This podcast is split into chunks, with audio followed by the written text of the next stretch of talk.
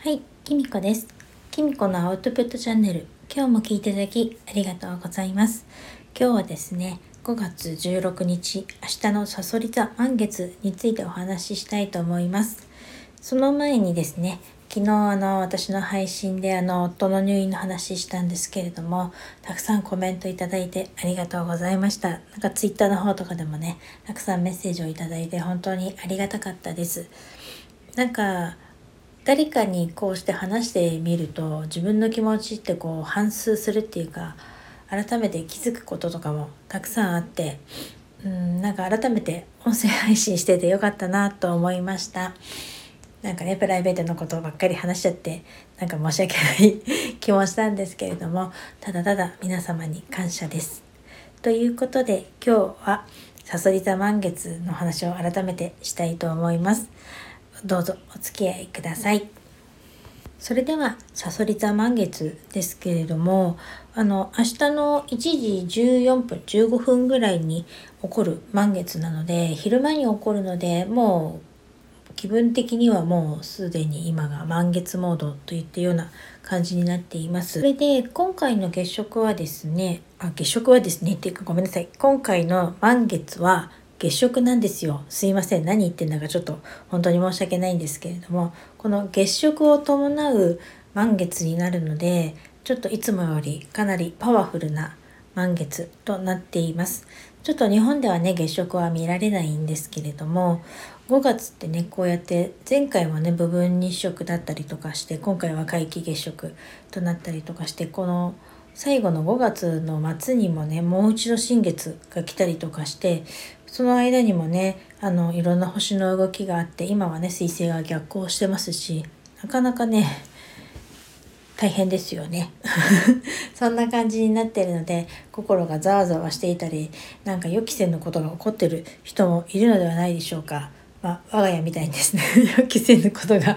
起きてる人もいると思うんですけれどもちなみにですねうち夫がですねもろさそり座なんですね なんでこの満月の影響だいぶ受けちゃったのかななんて個人的には思っています。というのもですね今回の満月今までしてこなかった働く環境職場などをですね冷静に見直すことで自分はどうやって生きてきたいきたいのか自分の心の中を見つめ直して自分の独自の視点で自分の生まれ持った才能を形にしていこうっていう満月だと思うんですよね。あの今まで誰かのためにやってきたこと誰かのためにこれはしなくちゃいけないと思っていたこととか誰にでもあると思うんですけれどもそういったこと本当にそれはやらなきゃいけなかったことだったのかなっていうのを見直すチャンスだと思うんですそしてそれをねあの手放したりそぎ落とされていくような時期なんじゃないかなと思います。ちょっと今までやってきたことをやめちゃったりするとこれで本当に良かったのかなとか寂しくなることもあるかもしれないんですけれどもそれなりの衝撃とかねあるかもしれませんけれども案外後々になったらこれで良かったんだっていうようなことを思えることが来るんじゃないかなと思います。自分のことってなかなか自分ではわからないものですよね。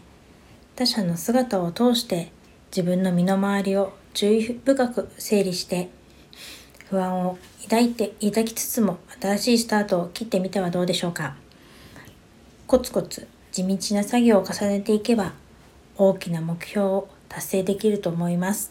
先ほども言いましたけれども現在は彗星が逆行中なので過去にしてきたことを振り返る見直しをする。もう一度チャレンジするにはとってもいい流れになっています。今まで学んだことを実践することで感情も盛り上がっていくんじゃないかなと思います。是非試してみてくださいね。ちなみにですね私の夫はですね本当昭和の男でしてなんか自分のためにや年休を使うとかね休むとかっていうことをほとんどしてこなかったんですね。このサラリーマン生活30年以上の間に。うん。大体家族のためとかですね、まあ、子供たちが小さい頃は子供たちのためにとか休んだりとかすることはあっても自分で休みを取ったとかをねあんまり聞いたことがなかったです。だからですね今回自分の体がああいう風になって入院した時に初めて自分で休みを取りたいという電話をねあのしているのを見ました で今ねまあ嫌がおうにもまあ1週間以上お休みをしなきゃいけないわけですよ。まあまあそんな大したね地位のある人じゃないですけれどもそれなりに責任のある仕事をしていると思うので1週間以上自分の都合で休むのってきっとあの夫にしてみたらかなりのねあのことなんですよ。だけど彼は今回まあせざるを得ないからね休むっていうのはですね本当に自分のことを見直すチャンスなんじゃないかなと思います。自分はどうやって生きていきたいのか自分の心の中をぜひ見つめ直してもらいたいなと思います。最後に一つお知らせです。えっと、私は今ですね、星読みセッションの無料モニターさんを募集しております。30分 Zoom で鑑定させていただきますので、ぜひご興味のある方はお気軽に説明欄の方からお申し込みください。よろしくお願いいたします。それでは今日はこの辺で最後までお聴きいただきありがとうございました。不安定なお天気が続きますので皆さんもお体ご自愛ください。ではではまたお会いしましょう。きみこでした。